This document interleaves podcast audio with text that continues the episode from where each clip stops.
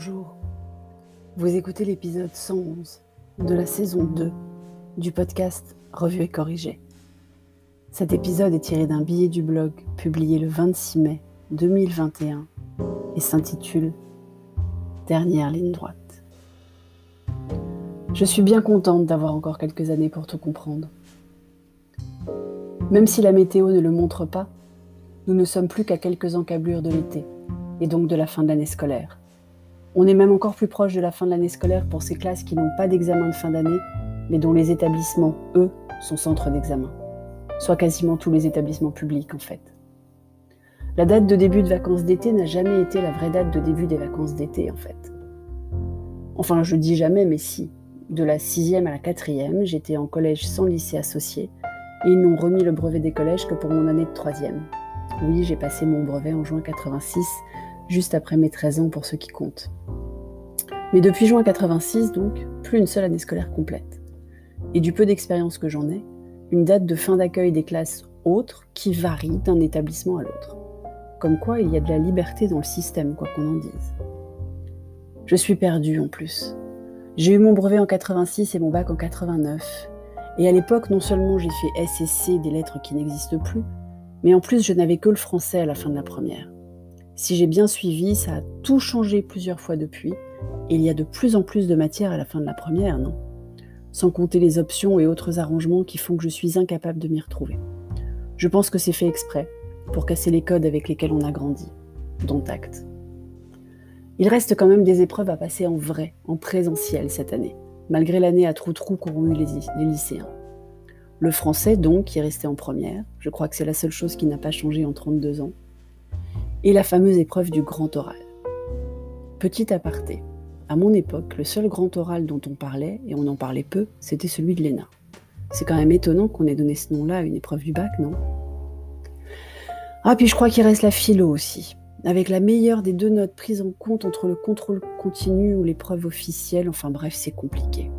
Et encore, le bac, c'est que le passage. Il le faut pour avoir le droit de continuer, en somme.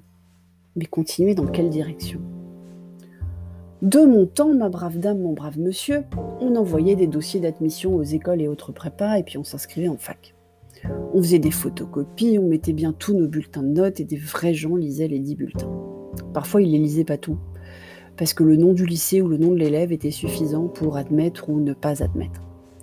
Donc pour se libérer de ces inégalités de chance, je devrais dire de ces présumées inégalités de chance, mais bon, mes parents ont déménagé pour être dans le secteur d'un excellent lycée et ça n'a pas trop mal marché, donc on va dire inégalité de chance.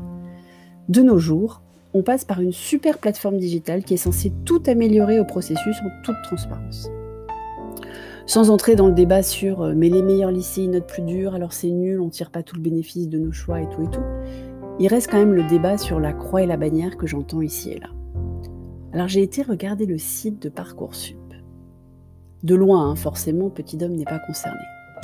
Mais déjà, de loin, ça fait peur.